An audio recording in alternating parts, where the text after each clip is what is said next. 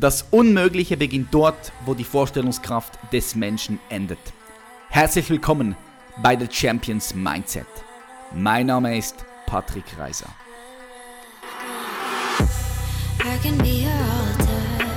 Herzlich willkommen zu einer weiteren Folge von The Champions Mindset. Ich begrüße dich ganz herzlich hier beim Podcast Number One im deutschsprachigen Raum, wenn es darum geht, dein vollstes Potenzial zu entfalten. Ja, wie schaffst du es, deine PS auf die Straße zu bringen? Und heute haben wir einen super interessanten Interviewgast. Heute haben wir Alain Frey am Start. Jetzt, wenn du denkst, oh, habe ich aber noch nie gehört, Moment mal schnell, check den Typen kurz ab. Der ist momentan richtig am Abgehen. Und zwar ist er ein Comedian. Alain Frey trat unter anderem im Quatsch Comedy Club und im Nightwash auf und ist festes Ensemblemitglied von Rebel Comedy.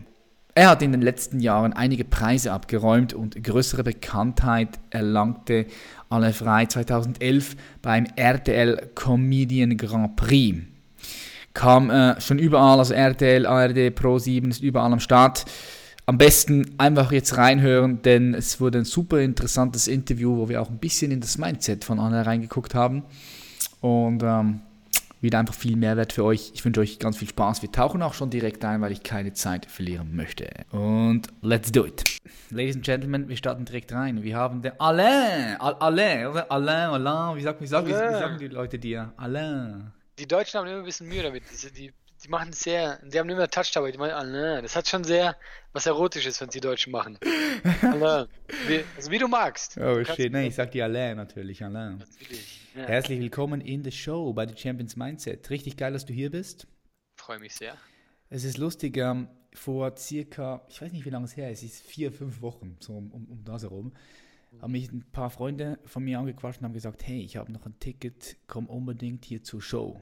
Alle frei, ich so, alle frei, wer ist das? Comedian. Ich so, okay. Ich war noch nie vorher an einer Comedian-Show, noch nie. Okay, krass. Ähm, habe gedacht, ja cool, ich check mir das ab, auf jeden Fall, weil ich bin immer sehr offen gegenüber allem.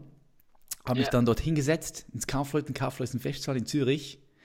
Und Brother, ich musste sagen, ich habe mich, ich habe noch nie so krass gelacht innerhalb von einer Stunde und so oft. Ah, das, Also, vielen ey, Dank. Ey, Das, ich habe gedacht, ich habe gedacht, ich fall ab dem Stuhl. wie geil. So, Freut mich sehr, Ja, cool. es war so, so geil. Und da habe ich Okay. gesagt, hey, diesen Typen, Mann, was, erstens mal, was geht mit dem, ja? Und zweitens, Was geht mit ja, dem? Was geht mit Wer ist das? Weißt du, was geht mit dem? Wer ist das? Und dann habe ich ein bisschen recherchiert und habe gesehen, hey, du bist oh, unglaublich, unglaublich erfolgreich, richtig, richtig geil. Und habe ich gesagt, hey, wir müssen dich hier in der Show haben. Unglaublich. Ja, Jetzt- cooler Hammer. Ja, So viel Honig ums Maul gleich am Anfang, das ist zu krass. Also ich bin, ich kann gar nichts mehr sagen, weißt du? Egal was du jetzt sagst, ich bin einfach bei dir. Du hast vollkommen recht. ja, ey, ich frage mich auch, wie. Wir, wir zwei haben zwei Dinge, also eins gemeinsam, ja. Also zwei Ja. Dinge eigentlich, ja. Ein Ding ist, wir sind, wir sind beide Schweizer.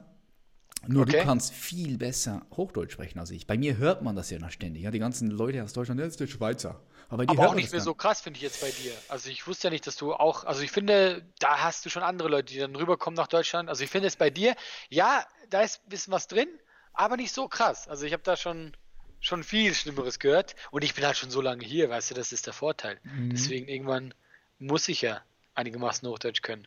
Ja, krass. Und der zweite Punkt, den wir gemeinsam haben, wir stehen beide auf der Bühne ja, und ähm, sind im, im Dach, im, im deutschsprachigen Raum eigentlich aktiv. Jetzt, was mich interessiert, Alain, heutzutage, man sieht, man sieht dich auf der Bühne, du füllst die Bühnen, du bist auf RTL in den Shows, bei Comedy Rebel, super erfolgreich.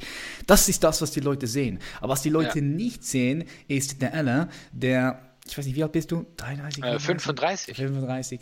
Der einfach mehrere Jahre rüber richtig hart durchgehustelt hat. Von der Schweiz, Ja. von Solothurn habe ich gesehen, dann nach Köln gegangen ist und nach Deutschland. Das sehen die Leute nicht. Darum möchte ich ganz kurz ein bisschen zurück in deine Vergangenheit. Du bist in der Schweiz aufgewachsen und was mich interessiert ist, ab welchem Alter hast du bewusst für dich entschieden, hey, ich möchte gerne in die Richtung Schauspielerei gehen und möchte dort wirklich erfolgreich sein? Gab es diesen Zeitpunkt? Und wenn ja, wann war der und wie hast du den wahrgenommen? Äh, der war immer bei mir da, schon von klein. Nur die Frage ist halt so, da war ja nie, da war ja nie der, der Erfolg im Hintergrund. Das war ja nur die Leidenschaft, auf die Bühne zu gehen. Das war schon als kleines Kind. Aber ich meine, ich weiß nicht, ob du das selber kennst, bis man dann überhaupt realisiert, dass man sowas machen kann. Weil, also du, du kennst ja, ich hatte jetzt niemanden in meinem Umfeld, der sowas gemacht hat und ähm, das war dann so der Einstieg. Ich wusste dann irgendwann mit 16 doch, ich würde das gerne probieren. Und dann hat mein Vater gesagt, ja, aber guck, dass du erst irgendwo eine Lehre machst, mach was Vernünftiges. Mhm. Und äh, dann habe ich das auch gemacht, ja. Aber dann wollte ich einfach mal probieren. Aber es war nicht dieses, ich war noch nicht so fokussiert, wie ich heute bin. Ich, wär, ich wünschte, ich wäre es ein bisschen gewesen, aber es war eher so, ach, ich mach mal, das wird schon klappen. Weißt du, wie mal die, die junge Navität, man geht einfach mal hin und tut. Aber dafür war es auch eine geile Zeit. Eben einfach so, dann nach Hamburg gezogen, auf eine Schauspielschule, einfach mal gemacht. Und ähm, ich sag, der Punkt war immer da bei mir äh, irgendwann hat sich dann das halt einfach so verfestigt, dass man gesagt hat, ja, okay, ich will das. Das kam vor allem mit der Comedy, wo ich gemerkt habe, okay, das kann ich, das will ich. Und dann hat man dann angefangen, auch fokussierter zu arbeiten. Vorher war das einfach die Leidenschaft, aber war auch viel Spaß dabei, war so ein bisschen dieser jugendliche Leichtsinn. Da war mhm. auch viel da. Ja. Klar, Leidenschaft, dem Herz gefolgt und dann auch ein bisschen Naivität. Ich denke, ich denke, es braucht auch immer bei allem, was du tust, wenn du Großes vorhast, ein mhm. bisschen Naivität. Wenn du ein Unternehmen aufbauen möchtest, ein großes, es braucht ein bisschen Naivität. Ja, wenn du zu ich glaube es auch, sonst ja. machst du es nicht. Ja, richtig, also sonst ich, machst du nicht. Wenn ich heute wüsste, was ich alles durchleben musste, ob ich nochmal das mache, weißt du? Also ich glaube, man muss genau diese, diese, die, einfach diese Hoffnung so, ja, ja, das wird schon. Ähm, und dabei, ich meine, wenn ich gucke an meiner Schauspielschule, da macht kaum noch jemand mit Schauspiel, weil dieser Beruf ist so hart. Du hast so viele, mhm. die das machen und so. Und deswegen, ich glaube eben, diese Naivität, die brauchst du wirklich, dass man einfach sagt, ja komm, lass machen. Das ist auch der Mensch. Das ist eine schöne, eigentlich sogar eine schöne Eigenschaft, dass man einfach sagt, nee, wir tun einfach und dann, dann gucken wir mal. Ja, dem Herzen folgen. Du hast das Beste gesagt als ich. Du brauchst mich gar nicht in diesem Interview. Auf jeden Fall brauche ich dich. Was ich auch bei dir richtig geil gefunden habe an äh, dieser Show, dass du auch tiefsinniger reingehst. Du bist ein bisschen tiefer gegangen und ich habe gesehen, teilweise hast du das schön bewusst ins Unterbewusstsein und andere, den, den Audienz reingespielt. So, ähm, ja, ein bisschen mehr Menschlichkeit, ja, ein bisschen sich offen machen. Deine Show heißt ja auch, mach dich frei, ja, so heißt deine aktuelle Show. Ja, die ja. läuft, wo läuft die überall? Deutschland, Österreich, Schweiz? Ja, genau. Alle, alle Leute, die Deutsch sprechen. alle Leute, die Deutsch sprechen. Das ist so bis Ende Jahr, bis Ende Jahr? Äh, nee, noch bis Juni. Ende Jahr kommt schon mal eine neue Show. Okay, wie heißt die? Äh, grenzenlos. Grenzenlos. Hey, Leute, ich, ich hau hier alles unten, unten äh, in die Show Notes für all die Leute, die mal wirklich lachen wollen und, und einfach vor Lachen fast sterben. ähm, das finde ich richtig geil. Da möchte ich dann in einem zweiten Part nochmal äh, darauf zurückkommen. Was mich jetzt nochmal interessiert ist, hast dich also entschieden, okay, du gehst nach Hamburg in die Schauspielerschule. Ja. Und da hattest du dieses, hattest du in, in deinem Mindset, hattest du schon, schon dieses, dieses Gesamtbild, diese Endvision im Kopf, oder hast du einfach mal gesagt, hey, ich gehe jetzt dorthin und, und ich lasse das Ganze auf mich zukommen? Warst du schon motiviert? Hab, und, und ja, also ich war übertrieben motiviert. Also ich war schon äh, tatsächlich auch, also ich finde auch, gar, wenn man das so kann, sagen kann, ich bin auch ein passabler Schauspieler. Also ich fand, ich hatte da schon auch Talent für. Und für mich war einfach immer klar, dass ich Schauspieler werde. Dieses Stand-up-Ding, äh, was wir darüber auch schon quatschen wollen, das war für mich auch schon ein Punkt, der irgendwo da war. Weil ich habe das immer, so, das wäre mal cool, wenn man das machen würde. Ich hatte unglaublich Respekt vor. Aber ich hatte so viel Respekt vor, dass ich mich lange gar nicht getraut habe weil ich dachte, boah, alleine auf der Bühne einfach witzige Sachen erzählen, die man selber mhm. schreibt, das ist ja unmöglich. Weil als Schauspiel, du hast ja, du hast ja einen roten Faden, du hast einen Text, du kannst dich auf andere Schauspieler verlassen, du bist nicht so. Ähm, und äh, deswegen für mich war einfach klar, ich werde Schauspieler. Und das andere war dann eher mal ausprobieren. Komm, mach mal. Und das hat mir so gut gefallen, dass ich dann sehr schnell gemerkt habe, nee, ich würde gerne einfach ein Stand-Up-Comedian werden. Was ja eigentlich verrückt ist, weil wer wird schon Stand-Up-Comedian?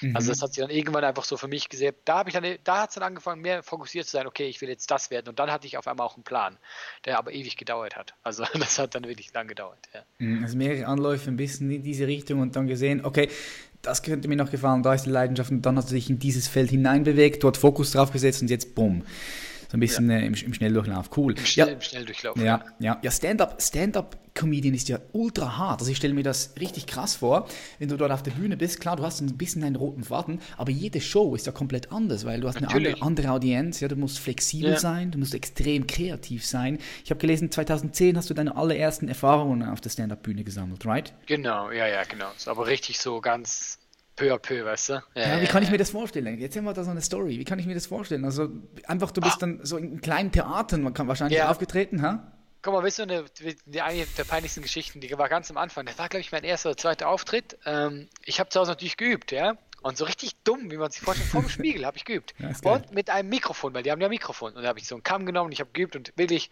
ich war großartig, ja, vom Spiegel. Und äh, da bin ich mit meiner damaligen Freundin auf so eine ganz kleine Bühne, das sind vielleicht so 50 Leute gewesen. Und dann war ich dran, ja. Aber die hatten keine Mikros.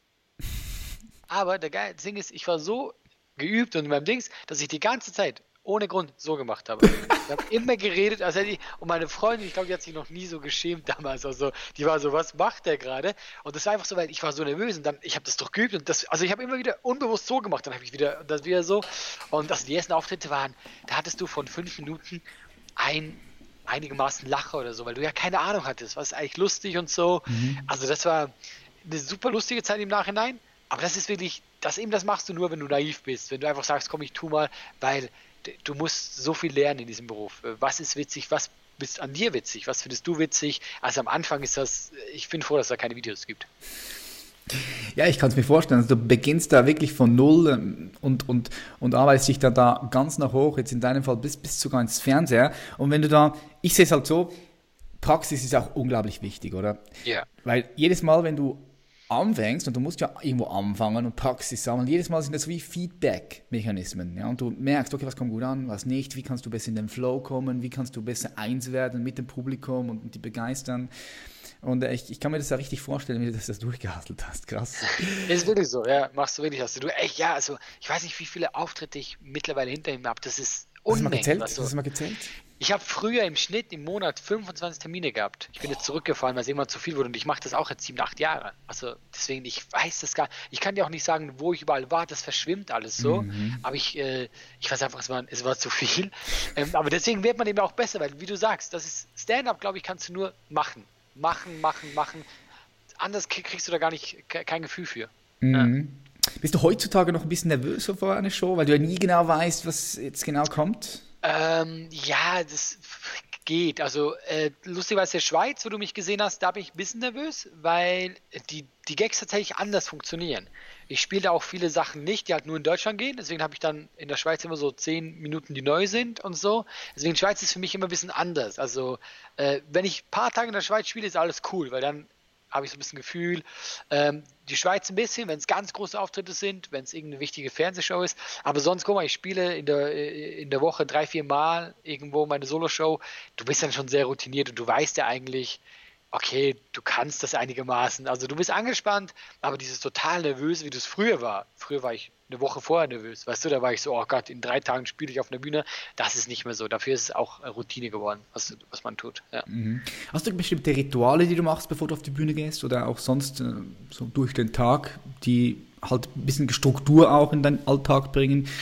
Ähm, geht tatsächlich. Ich bin sehr gechillt von meinem Auftritt, weil ich werde immer müde von meinem Auftritt. Ich glaube, das macht der Körper unterbewusst. Mhm. Ja, also ich, ich werde, ich will, ich, ich sitze da, du denkst, ich werde der größte Lappen, ich gene und ich, äh, was, was los mit dem Muskel auf die Bühne? Weil ich glaube, der Körper macht das bewusst. Ich fahre unglaublich runter und das kommt automatisch und dann kurz vorm Auftritt, fünf Minuten vorher, bin ich so richtig so motiviert, okay, jetzt geht's und dann, Geil. wenn ich wieder da bin und dann bin ich da.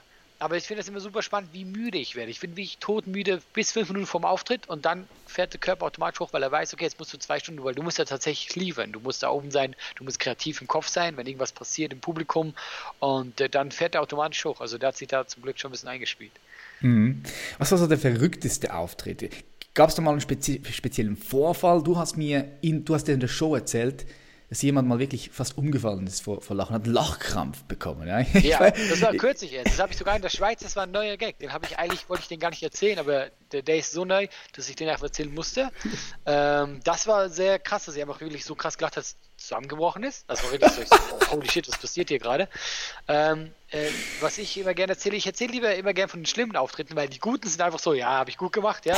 Was auch so ein richtig absurder war, ich habe mal einen Wettbewerb gewonnen, das war vor drei Jahren oder so, also ich wurde vom, ich glaube, Radio Mainz zum besten Newcomer gewählt, irgendwie sowas. Und mein Preis war, vor 30.000 Leuten aufzutreten. Ich dachte mir so, oh, das ist mega geil, ja. ja. Was ich nicht wusste, das war ein Festival, ein Musikfestival und ich sollte vor Crow auftreten. Ja? Oh, okay. Und niemand wusste, dass ich komme. Niemand wusste, was ich mache. Und es war wirklich so, dass die ging einfach hoch und sagte, da, hier, äh, alle, das ist beste Newcomer. Viel Spaß. Und ich komme da hoch, ich habe noch kein Wort gesa gesagt, so 500 Leute fangen an zu buhen. What? Und, ja, ja, wirklich, weil die waren einfach so, die wollten natürlich Crow sehen. Und die so, wer, wer, was, was ist das für ein Typ? Und dann habe ich und von diesen 30.000 Leuten haben auch wirklich nur 500 zugehört, weil die anderen hinten haben sich eine Wurst geholt oder waren so. Und ich stand da und das war lustig, was in dem Moment so absurd, dass es gar nicht so schlimm für mich war. Weil ich habe dann versucht, irgendwie mit denen so in Interaktion zu machen, ein bisschen Gags zu machen, aber du hast gemerkt, die wollten halt, die wollten keine Comedy sehen. Und das war einfach so witzig, weil ich habe dann Witze darüber gemacht, dass ich hier gerade sterbe auf der Bühne. Aber das ist ein Auftritt, den vergesse ich trotzdem nie, weil das einfach so absurd war. Ich meine, wer kann das von sich behaupten? Du gehst auf eine Bühne, 30.000 Leute und keiner will dich sehen. Ich habe Bock auf dich. Ja, das war schon das so ein Moment, wo du halt nicht vergisst, weißt du? Ja, ist geil. So im Nachhinein, rückblickend, was denkst du denn alle, welches war die wichtigste Kompetenz? Ich weiß, es sind viele verschiedene Kompetenzen, aber welches war die wichtigste Kompetenz für dich, die, dir damals, die du dir damals angeeignet hast, die dazu geführt hat, dass du heute so erfolgreich bist in dem, was du tust? Ähm, das, äh, wenn wir da ein bisschen tiefer gehen können, wir haben ja auch ein mhm. bisschen ja, Zeit. Klar, klar, das ist eh, glaube ich, ein interessantes Thema für mich, äh, für dich. Ich habe da auch auf der Bühne im letzten Solo-Show drüber geredet. Ich hatte eine, ich habe wirklich gestruggelt in diesem Beruf. Ich habe viel gearbeitet und ich war nie einer, bin ich selbst heute nicht so, der so krass gepusht wurde. Also in diesem Sinne meine ich, ähm, es gibt so Leute, die sind fürs Fernsehen interessant, die sagen, oh, der ist so speziell. Ich verstehe es auch. Ich war da eigentlich nie so. Ich war einfach so ein 0815-Typ, ganz netter Kerl, der gute Comedy macht, aber ich war nie so, komm, den machen wir jetzt Ding. Ich habe so viel gearbeitet und so viel, dass ich irgendwann, ich hatte so wie ein Nervenzusammenbruch. Ich war drei mm. Monate weg, weil ich so, ich habe so gearbeitet, ich kam nicht vorwärts. Burnout, Gefühl, Burnout. Es, Ich komme ich komm nicht vorwärts und auf einmal so bam. Und dann habe ich erstmal so viele Termine abgesagt, habe ich mich zurückgezogen und ich hatte halt auch viele Leute, die gesagt haben, du musst das machen, du musst den Schweizer machen. Und da habe ich für mich gesagt, von jetzt an, ich höre nur noch auf mich. Ich werde jetzt immer noch weiter hart arbeiten, aber ich äh, äh, das war so 2013. Ich mache jetzt nur noch, was ich witzig finde, was ich gut finde. Ich lasse mir von gar niemandem irgendwas reinreden. Und dann habe ich, dann ich wirklich angefangen, so richtig äh, auch zu arbeiten, aber so einfach eben. Ich habe einfach gespielt ich war da, ich war da, ich habe wirklich so Fernsehspiele und es ging so dann so peu à peu hoch. Es war nicht so, dass es äh, eben, ich war nie eine so, ah, da ist er. Es war dann immer so, ah, da kamen ein paar Leute mehr, ah, der hat ihm gesagt, der Typ ist witzig, geh mal dahin. Und das hat sich dann immer, immer mehr so. Und ich habe es auch seither auch, äh, die meisten haben halt so große Management, wo ihnen sagen, okay, dann machen wir das Plakat. Also bei mir ist wirklich so, nur ich sage. Also egal was. Also alles, was du siehst auf der Bühne, jeder Gag oder mein Plakat, alles geht einfach über mich. Das mache ich jetzt gar nicht so, guck mal, wie toll oder so. Ich habe einfach gemerkt, wenn ich schon auf der Bühne stehe und mein Zeug abliefere, dann soll mir auch niemand sagen, was ich zu tun habe, weil dann bin ich unglücklich, mm. bin ich mhm. unzufrieden. Und das war für mich so, das war wirklich so ein Knick in meinem Leben damals zwar, wo ich zum ersten Mal so gemerkt habe, ich hatte sowas nicht, weil mir so dieser, dieser Lebemann, weißt du, Sonny Boy, ja, es wird schon alles. Und dann zum ersten Mal gemerkt, das Leben kann auch anders sein, auch, dass man auf sich aufpassen muss. Und dann habe ich angefangen, auf mich zu gucken und vor allem eben, was ist mir wichtig, was ist mir auf der Bühne wichtig. Und das war so, der größte Einschnitt in meinem Leben, aber tatsächlich auch, äh, was mich dann, glaube ich, im Nachhinein erfolgreicher gemacht hat. Hm. Sehr wichtige Kenntnis, yes. Ja, ich kann mir vorstellen, dass du in so eine Situation reingekommen bist, wo einfach jeder irgendwas noch von dir wollte, oder? Wollte, wollte, dass du das so machst und dies und dann hast, musst du dich, musstest du eigentlich ein bisschen gegen dich, was du nicht gefühlt hast, sein, ja, und dann hast du dich ein bisschen verborgen, oder? Kann man das so sagen? War das so ein Gefühl, ja, dass du. Alles, da war so viel. Du verbiegst dich und dann musst du ja trotzdem zum Beispiel, du, du verbiegst dich, machst eine Nummer im Fernsehen, hast dich verbogen, dann kommt die nicht so, wie, wie du willst. Du kriegst noch Kritik, wo du denkst, mhm. ja, aber mm. ich wollte ja nicht mal die, weißt du? Ja. Also, das war so viele Sachen, eben auch, dass man das Gefühl hatte, man wurde nicht in die Clubs eingeladen, also in Comedy-Clubs, wo man gerne hätte spielen wollen, obwohl man es doch was heißt verdient hätte. Es war einfach so viel eben. Und dann sagt er, ja, macht, macht das da. Also oft war immer so, ja, geh doch so mit Schweizer Outfit auf die Bühne und so. Ich immer dachte, ja, aber Leute, ich, das ist doch nicht das, was mich ausmacht. Und einfach so viel, viel einfach. Und ja. ich war einer, der mit sowas vorher nie äh, konfrontiert war. Also, weißt du, ich hatte nie sowas in meinem Leben, dass ich, ich hatte immer sehr viel Glück. Ich hatte gute behütete Familie und so. Es war immer so alles hieß. Und zum ersten Mal habe ich gemerkt, dass man eben auch seelisch auf sich aufpassen muss. Mhm. Das auf einmal, das hat immer mehr an mir genagt anscheinend. Und ich bin einen morgens aufgewacht und ich konnte nichts mehr. Also ich war wirklich so krass, ich, ich kann nicht mehr auf die Bühne. Und also das war, äh, klingt so im Nachhinein so, boah, voll schlimm und so. Aber bestes Ding, was mir passieren konnte. Mhm. Also da habe ich dann, ich habe man sich Gedanken auf einmal gemacht, das will man im Leben, wo soll wo soll die Reise hingehen. Ja, super interessant. Also ich denke, du hast vor allem auch den Blickwinkel dann ein bisschen nach innen geändert. Genau. Ja, und ja genau. Das, das den Blickwinkel genau, nach innen geändert. Auch, ja. ja. nicht einfach nur dieses äh, Streben nach irgendwas, äh, nach heißer Luft quasi, sondern nee, was ist wichtig und auch sich selbst auch gehört. Das ist ja, stimmt. Mhm. Ja. Du erklärst es echt besser als ich. Du machst, man merkt, dass du das, äh, dass du das äh, beruflich machst. Ähm, ich möchte noch ein bisschen bei diesem Punkt bleiben, weil ich kann mir vorstellen, heute auch bei dir, es passiert viel, oder? Du bist dort, du bist dort, du bist da, ba, ba, ba, ba, neue Bühnenprogramme. Nimmst du dir heute durch diesen Vorfall extra bewusst die Zeit, wo du den Blickwinkel nach innen wendest, wo du reflektierst und sagst, okay, mach mal eine Standardanalyse. Wo bin ich jetzt und wo möchte ich hin? Bin ich noch auf meinem Kurs? Machst du das bewusst und wenn ja, wie sieht das aus? Ich mache das bewusst, beziehungsweise ich mache es auch bewusst, dass ich äh, das alles nicht mehr so wichtig nehme. und ich nehme mich selber nicht mehr so wichtig. Weil ich eben, äh, der, der Blick hat sich aufs Wesentliche geschärft. Äh, ich muss ab und zu, weil du hast in diesem Business immer, du hast viel Konkurrenz. Du hast oft das Gefühl, es klappt nicht, wie du willst. Oder äh, du solltest doch äh, vielleicht noch mehr Erfolg haben, weil wir streben ja immer nach Erfolg. Das, da muss man aufpassen, immer dieses mehr, mehr, obwohl es mhm. gar keinen Sinn gibt. Vor ein paar Jahren hätte ich gesagt, wo ich jetzt bin, Hammer, weißt du? Das hört auch nie auf, damit du es nicht, ja. Ja, ja, man hat immer das Gefühl, und noch, noch einen drauf. Und da äh, bin ich ab und zu, wo ich dann selber mich sagen muss, alle, guck mal, wo du bist, was du gemacht hast, du darfst alles dies tun, was willst du noch? Und dann äh, analysiere ich mich selber, äh, meine Karriere, mein Leben und so. Und dann geht es mir eben auch gut, dass ich einfach, äh, wie gesagt, der, der, Blick aufs Wesentliche schärfe. Und dann ist es bei mir, dass ich dann auch zur Ruhe komme und das eben mich selber auch nicht mehr so wichtig nehme. Weißt du, dass ich einfach merke, hey, ich bin schlussendlich nur ein Typ, der lustige Sachen auf der Bühne erzählt. Und äh, das ist cool, dass ich das machen kann, aber das ist jetzt auch kein Big Deal. Und dann ist es auch, dann nimmt man alles ein bisschen entspannter. Das Ganze ist ja so, ein, ist so eine Scheinwelt. Weißt du, auch gerade in Köln, diese Comedians, Glitzerwelt, Comedy-Preis.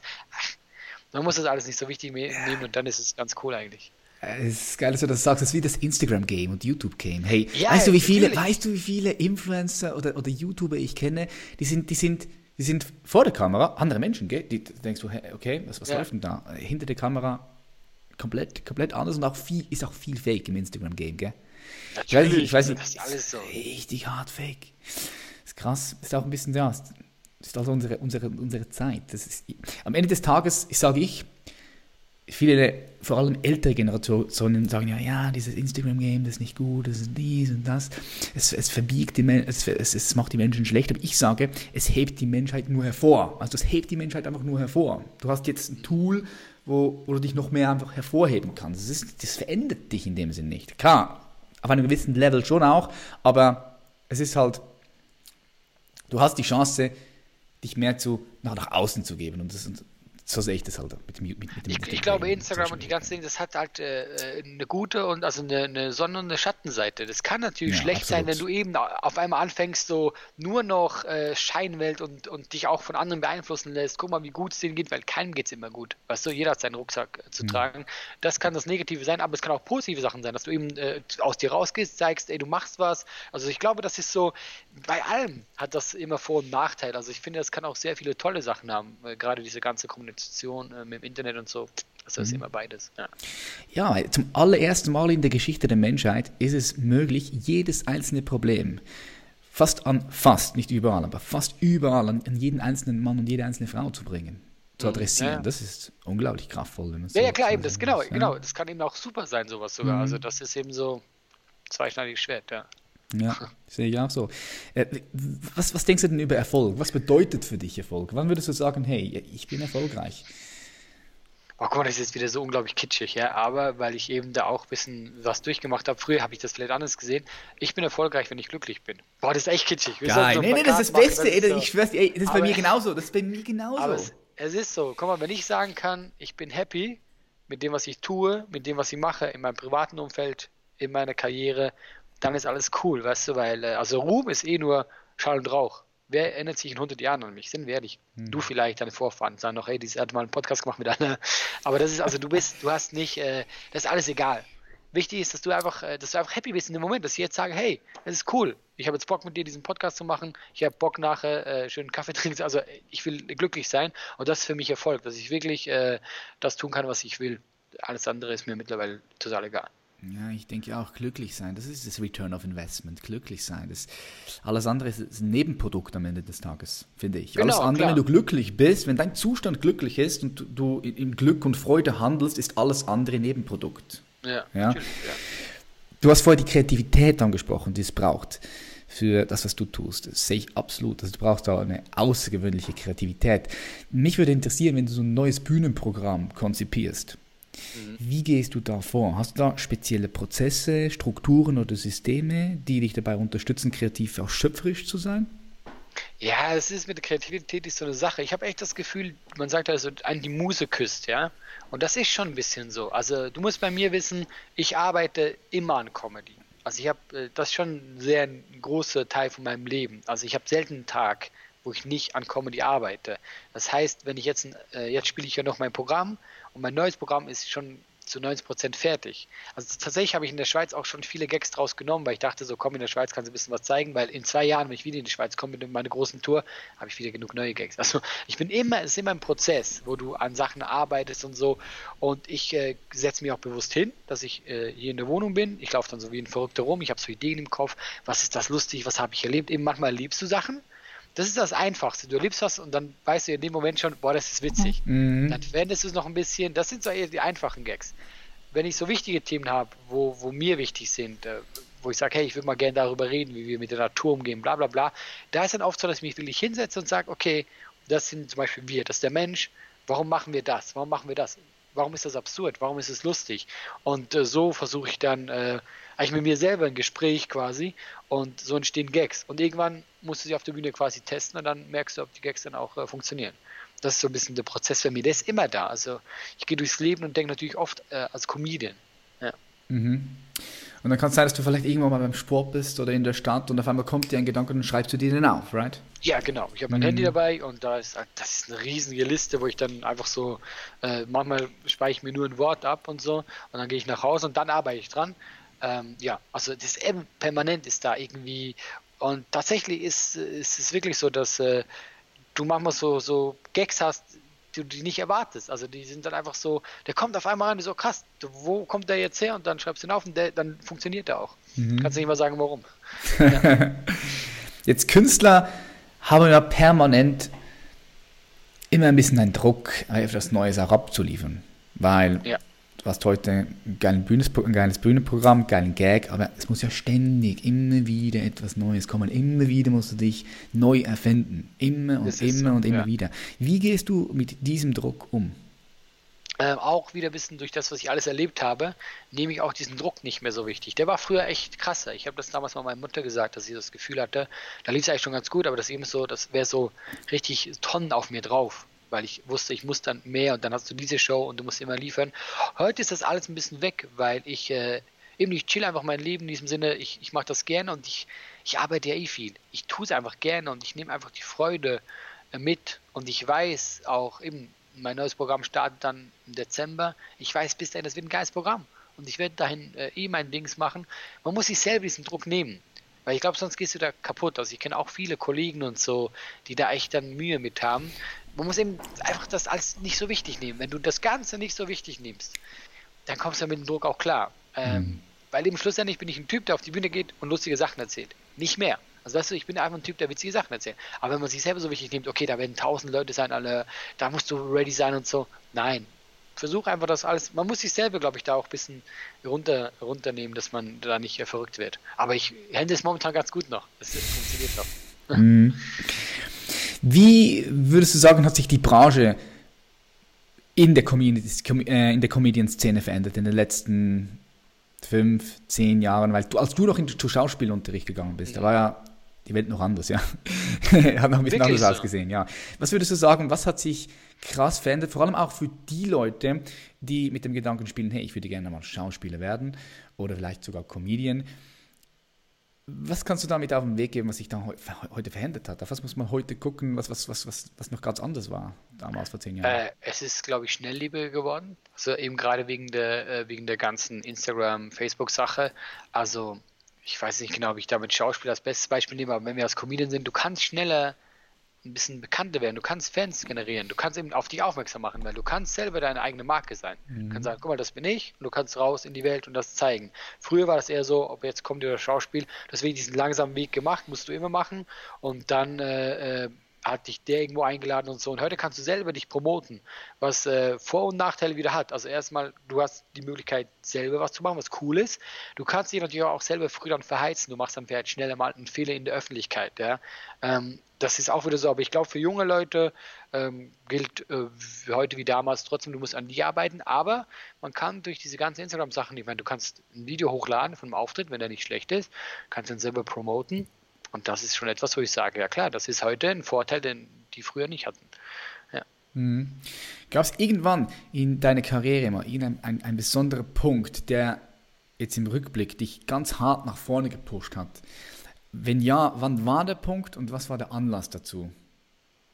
Also meinst du jetzt einen ganz bestimmten? Ja, ja so, so ein ganz bestimmter Punkt, wo du sagen würdest, ich weiß, es sind natürlich viele aneinanderreihende Punkte, Ja, aber ja, vielleicht ja. so eine gewisse Zeit auch. Muss nicht eine Show gewesen sein oder, aber so, wo du sagst, jo, dort, bam, dort ist es, das ist es wirklich expo, exponentiell, äh, wie sagt man das Wort, exponentiell?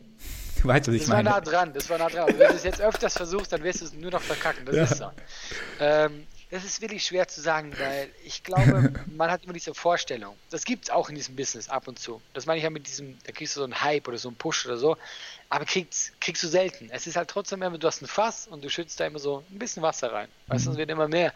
Was mir sicher viel gebracht hat, allein die Entwicklung durch mich und äh, aber nachher auch durch die Präsenz äh, äh, nach außen war Rebel Comedy, diese Truppe, weil äh, ich weiß noch mal, wie die erste Fernsehaufzeichnung hatten, das war, glaube ich, 2014 oder so beim WDR. Das war die erste Staffel, die uns gehörte.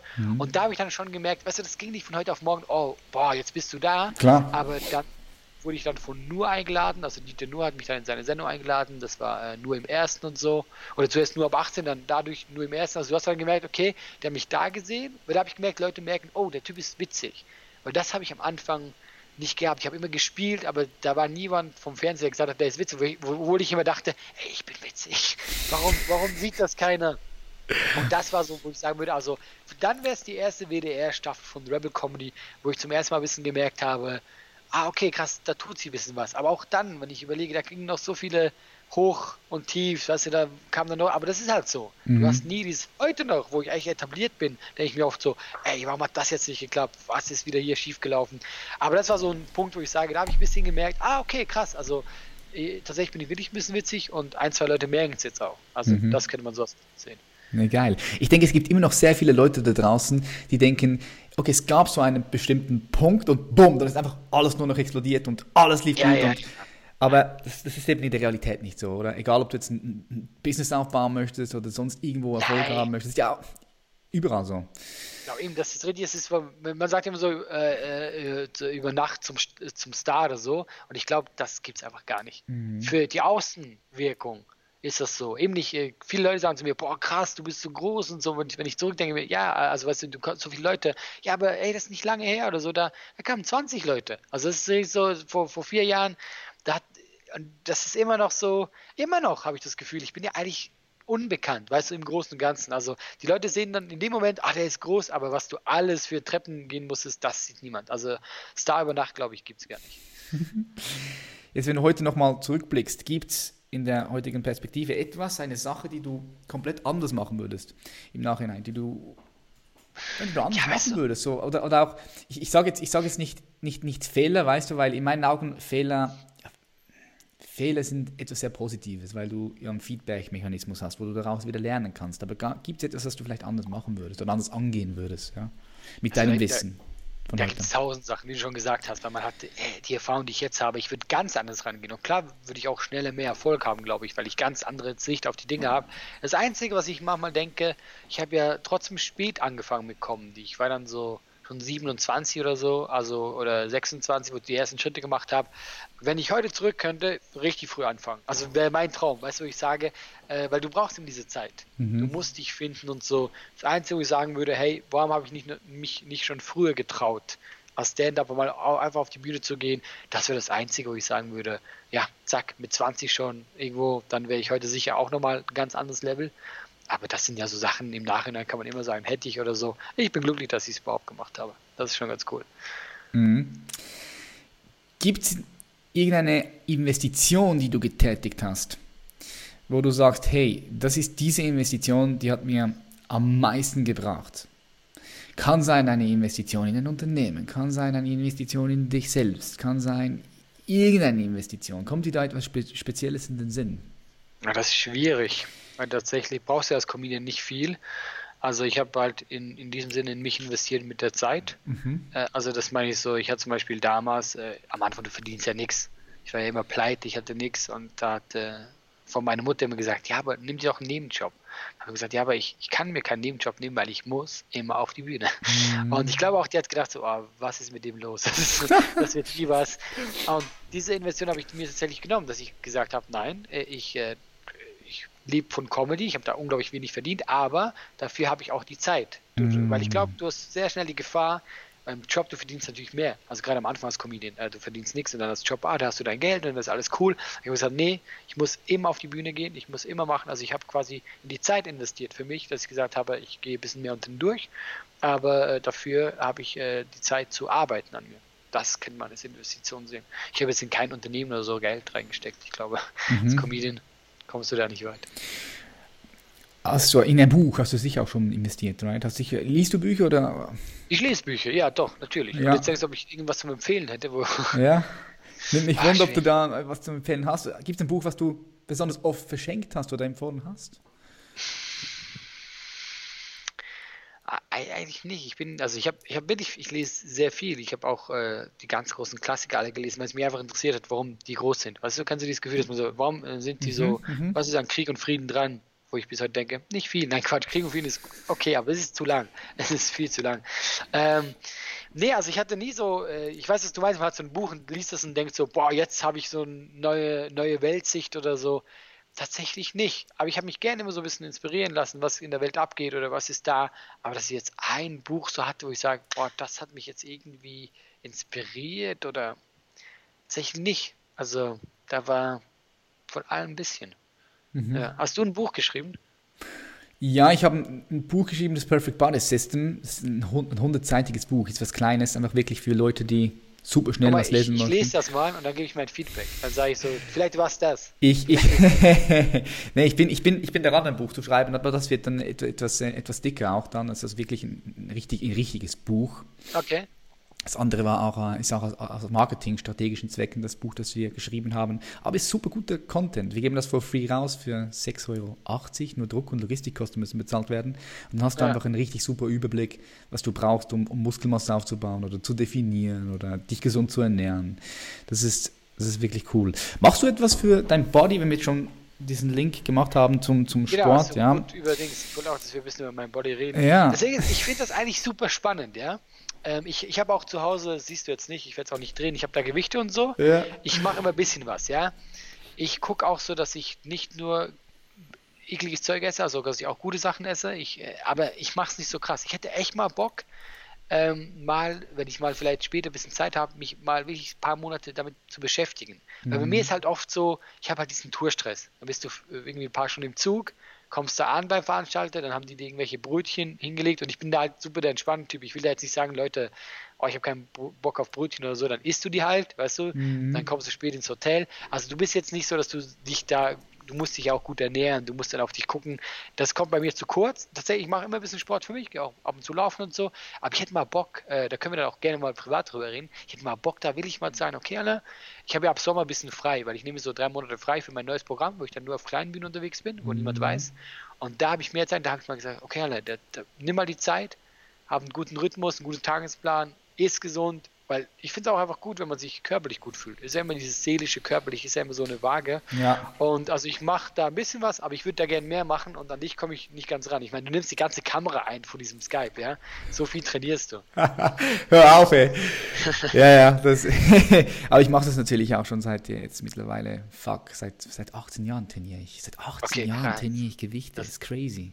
Das ist wirklich crazy, ja auch der ganze Prozess, wie sich das so entwickelt hat. Ja, am Anfang angefangen zu trainieren, einfach auch Spaß, weil es mir Spaß gemacht hat, die, die Übungen zu machen. Ich wollte auch immer krass aussehen. Ja, ich wollte immer so die Frauen beeindrucken und die Typen beeindrucken. Ja. Ja, ja, was man so anfängt, warum auch Ja, sonst. genau, genau. dann Darf ich aber dich jetzt mal was fragen, ja, klar, wenn ich dich schon mal hier am, quasi am Apparat habe? Ähm, weil man baut sich da ja echt was auf, ja. Und ich meine, eigentlich, das ist ja das Harte an diesem Dings, wenn du jetzt ein paar Monate nicht machen würdest, wäre, also nicht alles weg, aber du weißt, du wärst sehr schnell auch wieder weg.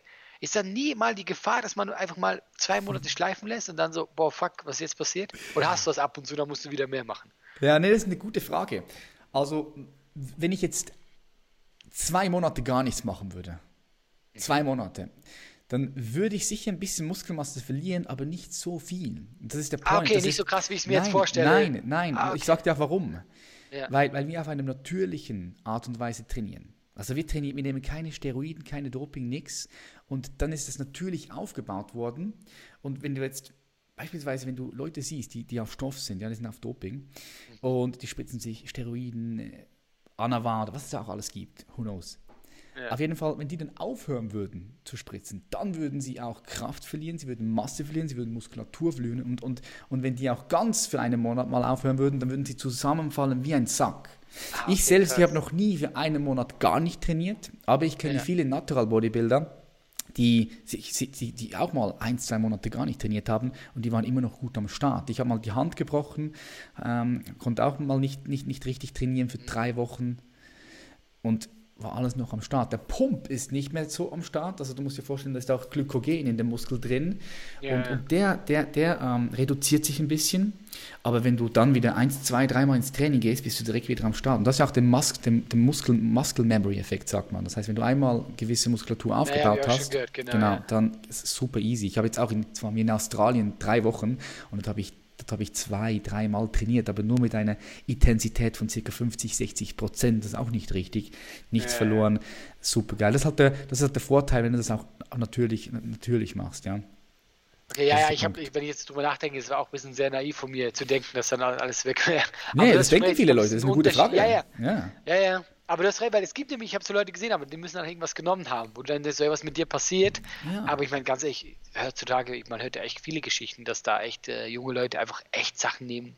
Und das ist eben da auch wieder Quatsch. Einfach, da geht es ja dann nur um diese Schein, an, anstatt sich wirklich was aufzubauen. Ja, weißt du, das, das, die Problematik ist halt die, also ich meine, du siehst die ganzen Instagram-Models mit geilen mhm. Body und so und, und dann die, die Leute, die jungen Leute, die kommen dann schnell vielleicht mal in Versuchung und, und nehmen sich diesen Shit, ja, aber sie, sie kennen halt die Konsequenzen nicht. Ich denke, sie sind sich nicht den Konsequenzen richtig bewusst. Nur so oberflächlich, weil sonst würden sie es ja nicht tun. Wenn sie die Konsequenzen kennen würden, wirklich wissen würden, bewusst, dann, dann, dann, würde, dann, würde, dann würde das niemand ja, tun. Ja. Weil du fuckst dich halt schon krass ab. Natürlich gesundheitlich, körperlich, ja, wirklich, oh, richtig fuckst du dich ab. Mhm. Und, und auch, auch, psychisch. Weil du musst dir vorstellen, ich gebe dir heute ein Wundermittel, du nimmst dieses Wundermittel, du nimmst es ein Jahr, dann nimmst du es nicht mehr, auf einmal bist du von Superman pschuh, wieder ganz normal, das, das, da bist du psychisch auch. Aber ja, ja, klar. Natürlich, ja. ja. So sieht das Ganze aus, ja.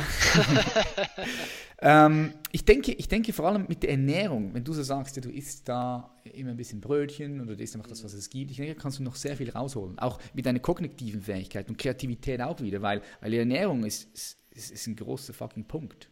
Ja, ja, ja. Und ich merke es ja bei mir, weil ich bin super sensibel auf. Ich bin super sensibel. Ich, ich, ich merke direkt, wenn ich eine längere Zeit in einem Kalorienplus bin oder in einem Kaloriendefizit, das heißt weniger Kalorien zu mir nehme, das ich brauche, dann verbrenne ich Fett, dann merke ich, meine Schlafqualität verändert sich, meine kognitive Fähigkeiten verändert sich, mein Fokus verändert sich. Ich bin da hypersensibel halt. Und da kann man schon auch viel noch rausholen. Glaube ich auch. Also ich glaube auch, das ist wirklich bei mir, äh, was heißt das größte Problem. Aber weil ich trainiere echt so äh, immer mal so alle zwei Tage, wenn ich ein bisschen Bock habe, aber so Essen ist halt bei mir echt das Problem. Und da muss man, eben da muss man sich halt dann auch selber ein bisschen äh, zwingen, dass man vielleicht was mitnimmt oder was auch immer. Aber ich glaube auch, dass das mein, mein größtes äh, Manko ist, ja. Mhm. Weil ich finde es eigentlich unglaublich spannend. Wie du sagst, ich bin auch einer, ich kann abends keine Milchprodukte, weil sonst schlafe ich super schlecht. Also was das schon ausmacht, dass mhm. man dann gleich sowas hat. Und ich glaube, da könnte man übertrieben viel rausholen, ja. Ja, ja, das ist krass. Man muss sich halt eben auch, auch, auch, ich sag mal, mit dem befassen, das auch zur Priorität machen. Mhm. Oder zu einer deiner Prioritäten machen. Und dann, äh, dann läuft's, ja. Wenn wir beim Thema Prioritäten sind, wo hast denn momentan du deine größte Priorität? Kann man das so sagen? Ich meine, gibt's ja, also es ist halt, äh, es ist halt Comedy. Also das ist tatsächlich so. Ich bin lustigerweise da schon ein bisschen egoistisch. Also bei mir ist momentan immer noch Comedy ist irgendwie so an erster Stelle, weil ich es halt auch so unglaublich gern tun, tue. Und da kommt schon dieser Punkt, wo ich sagen will, ich will natürlich schon noch Sachen erreichen. Also ich, äh, ich will auch, dass ich irgendwann sage, guck, das habe ich alles gemacht. Ich wollte das alles. Ich habe jetzt gewisse Ziele, weil ich, wo ich mega Bock habe. Und deswegen ist das schon, ich, äh, in der Comedy kommt sehr viel. Hinterher zum Beispiel meine Family. Ich sehe die zweimal im Jahr weil mhm. ich einfach tatsächlich sage, hey, ich habe nicht mehr Zeit runterzukommen, weil ich auf Tour bin. Ich muss spielen, ich will spielen. Das ist, deswegen, das ist schon die größte Priorität, die ich einfach habe. Und das ist auch dieser innere Drang, dieses innere Feuer. Mhm. Das, das kann ich dir nicht mal erklären, aber ich will es einfach, weißt du? Also ich bin auch unglaublich kritisch mit mir selber tatsächlich immer noch. Wenn ich mit dem Auftritt nicht zufrieden bin oder so, äh, dann sofort habe ich da Sachen, wo ich sage, ey, das war nicht so, wie ich es eigentlich wollte. Ja. Aber deswegen, also Comedy schon ganz oben. Mhm. Ich finde es auch wichtig, dass man auf einem gewissen Level egoistisch ist. Ich finde es super, super wichtig, weil schau mal, ich bringe das immer mit diesem, mit diesem Glas, den Vergleich mit diesem Glas. Jetzt, du, du hast dein, dein, dein Glas und du füllst das Ganze mit Wasser, füllst es, füllst es, füllst es. Und dann, wenn das Glas voll ist, dann überläuft dieses Glas und das Wasser fließt runter. Und dann, dann hast du auch die Möglichkeit, an anderen Menschen um die herum und weiteren Menschen zu helfen, der Gesellschaft was zurückzugeben. Darum sagt ja, man ja auch im Flugzeug, wenn du, wenn, du, wenn du fliegst von Zürich nach Bangkok zum Beispiel und da kommen die Masken runter, dann, dann was machst du zuerst? Zuerst nimmst du deine äh, Maske, ja, die Sauerstoffmaske, setzt die dir an und da kannst du den Kindern und allen anderen helfen. Aber wenn du abgefuckt bist, ja, wer will dir dann helfen? Ne? Das ist schon ja. ein, eine große Problematik dann. dann hilfst du dir nicht und gar niemandem mehr. Dann bist du, bist einfach tot, das wolltest ja, du sagen. Genau. Ja, das was eine harte Geschichte auf einmal. Du bist einfach tot im Flugzeug. Scheiße, okay. Mann. Gibt es irgendwelche Menschen, von denen du Inspiration holst? Gibt es Menschen, mit denen du gerne mal essen würdest? Ich frage anders. Angenommen, du könntest mit irgendeiner Person auf dieser Welt essen gehen, egal wer das ist. Es könnte auch jemand sein, der sogar gestorben ist. Ja, muss nicht oh, okay. mal gelebt haben. Okay, das Was für Menschen würdest du da, da essen? Du kannst mir hier weiter erzählen. Ich muss mal meine Tür aufmachen, weil die Katze, die, meine Katze, die kratzt da an der Tür. Aber, okay, ich jetzt, aber ich bin jetzt gespannt, ich bin jetzt, bin jetzt, gespannt, was du da, mit wem du da gerne ich essen einfach weiter. Würdest. Mach das mit deiner Katze. Weißt ja. du was? Geh doch kurz einen Kaffee trinken. Ja, ich bin hier. Okay, erzähl Geh kurz mal. einen Kaffee trinken. Ich bin hier. also erzähl mal, komm. So, jetzt will ich weiter erzählen wirklich weitererzählen? Ist er jetzt wirklich weggegangen? Das ist ja unprofessionell. Ah, da, ist er, da ist er schon wieder. War das schon alles? Ich dachte, du bist jetzt eine halbe Stunde weg oder so. Scheiße, was hast du jetzt gesagt? Leute, was habt ihr jetzt gesagt? Jetzt bin ich nicht ich mehr da. Ich habe über dich gelästert. Das habe ich gemacht. Das werde ich mir nachher nachhören. Ähm, ich glaube, ich wäre da äh, sehr unkreativ als Schweizer, weil wer mich beeindruckt tatsächlich ist, ist Roger Federer. Ah. Der hat mich immer beeindruckt, auch so dieses, auch, auch heute noch. Guck mal, mit welcher Leidenschaft er auch dabei ist und, und dass der immer wieder zurückkommt. Und ich selber bin jetzt kein großartiger Tennisspieler, ja. Aber das war immer so für mich so ein Mensch, äh, auch vor allem, was mir gefällt, auch seine Art neben dem Platz. Weißt du, dass der immer so äh, diesen Respekt auch für die, die Gegner hat und was auch immer. Und das hat mich immer beeindruckt. Und mit dem würde ich, glaube ich, schon gerne was trinken. Ich weiß nicht, ob der jemals mit mir was trinken möchte, ob er mich lustig finden würde. Aber der, also der ist einfach so ein Typ, wo ich sage, der beeindruckt mich schon. Ich, mhm. Aber sind wir mal ehrlich, das ist halt auch schon so Ausnahmesportler, auch als Mensch und so. Das ist für mich schon so ein Typ, wo ich sage, der beeindruckt mich sehr, äh, wie der das alles handelt. Ähm, daher, das wäre so ein Typ, wo ich sage, krass, der würde mich, glaube ich, ein bisschen inspirieren. Hat er, glaube ich, auch auf eine Art. Ich meine, gerade wie er Schweizer, ich weiß nicht, wie es bei dir ist, aber man kriegt es halt mit, gerade als Schweizer. Und äh, der hat halt so viel geleistet. Und das war für mich immer ein Typ, wo ich sage, oh, wie der sich auch benimmt und so. Ja, Respekt. Bin ja. ich auch. Roger Federer, übelst krasser Typ. Genau, kann man, genau, kann, perfekt gesagt, übelst krasser Typ. Also das ist so, der einfach äh, wirklich Respekt, ja. Aha, 100 Prozent. Jetzt würde ich gerne ein bisschen tiefer hineingehen und zwar alle, hast du dir schon mal darüber Gedanken gemacht, was dein Grund ist für deine Existenz? Ja, also warum, warum existierst du, warum bist du hier? Hast du dir darüber schon mal Gedanken gemacht und wenn ja, wie, wie siehst du das? Äh, tatsächlich, äh, gerade auch damals eben, wo es so ein Wendepunkt in meinem Leben war, wo es mir da auch nicht so gut ging, habe ich über das viel nachgedacht. Das war auch so ein Gedanke, warum bin ich überhaupt hier? Was ist wichtig? Mhm. Was ist so im Leben wichtig? Und äh, ich würde jetzt lügen, wenn ich sage, ich weiß, warum ich hier bin. Ich glaube tatsächlich, dass es Gründe hat, warum man da ist, warum man gewisse Menschen trifft. Also zumindest in meiner schönen, naiven Vorstellung ist das vielleicht so.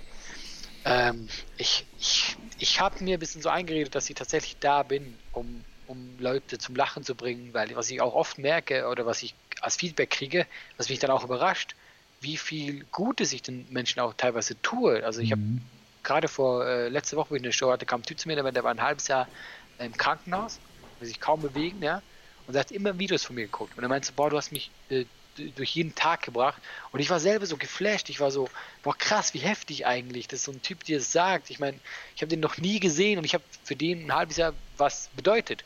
Und das sind dann schon Sachen, wo ich mir zumindest einrede, auch so, ey krass, das ist dann anscheinend das, was ich den Leuten geben kann. Deswegen bin ich vielleicht da.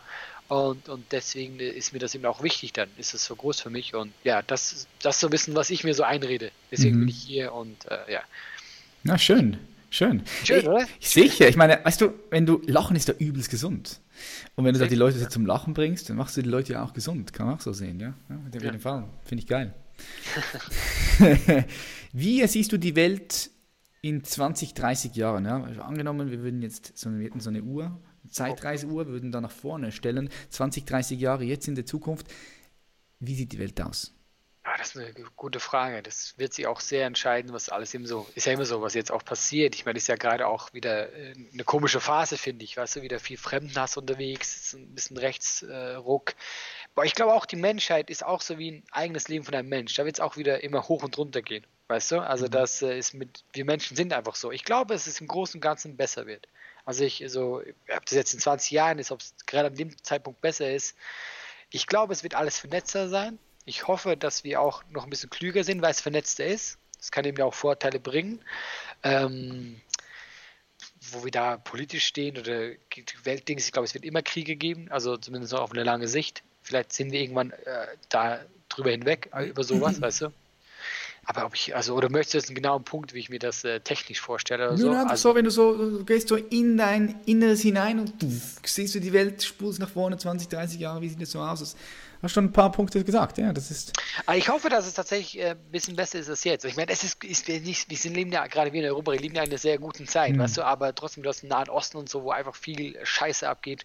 Und ich glaube einfach, dass ich glaube, dass der Mensch lernt trotzdem. Ich glaube, wir lernen langsam, wenn du eben zurückguckst. Es gibt immer Kriege und so. Aber ich glaube, im Großen und Ganzen, äh, wenn du mich jetzt gesagt hast, was sind 500 Jahre, hätte ich eher gesagt, ich glaube, wir sind weiter. Weißt du, dann hätte ich gesagt, so, okay, wir, wir haben so dazugelernt, dass wir einfach weiter sind, dass die Leute überall ein bisschen besser Essen haben oder was auch immer. In 20 Jahren, boah, das kann, weißt du, nach vorne oder hinten gehen. Ja, ich glaube, im Großen und Ganzen auf lange Sicht wird die Menschheit besser. Ob es in 20 Jahren schon ein großer Sprung ist, ich weiß nicht. Mhm. Ja. Keine Ahnung. Aha. Wenn wir beim Thema Menschheit sind, jetzt ja. stell dir mal vor, du fliegst zum Mond und du guckst die Erde okay. so von oben herab, du siehst die Welt. Ja. Was denkst du, was braucht die Menschheit jetzt in diesem Moment gerade am meisten? Die Menschheit, äh, ja, Menschlichkeit tatsächlich. Und ich glaube, es wäre gar nicht schlecht, wenn oh. die auf fliegen würden, weißt du, weil dann würde man sehen, ja, eben nicht auf jeden Fall. Ist. Ja. Das ist eben dieser Punkt, von außen betrachtet und wir sind alle auf diesem fucking kleinen Planeten. Und das würde der Menschheit, glaube ich, gut tun. Also wir sollten den Leuten alle äh, so einen Flug zum Mond bezahlen. Mm. Das wäre.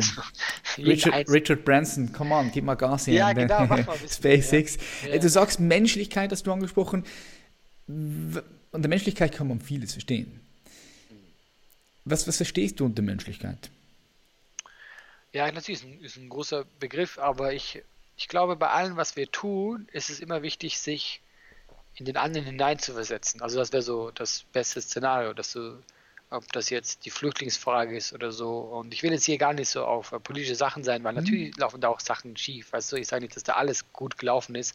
Und das natürlich auch, äh, natürlich kommen da auch Leute her, die, die dann kriminell sind. Ich will jetzt hier gar nicht auf diese Schiene mhm. gehen.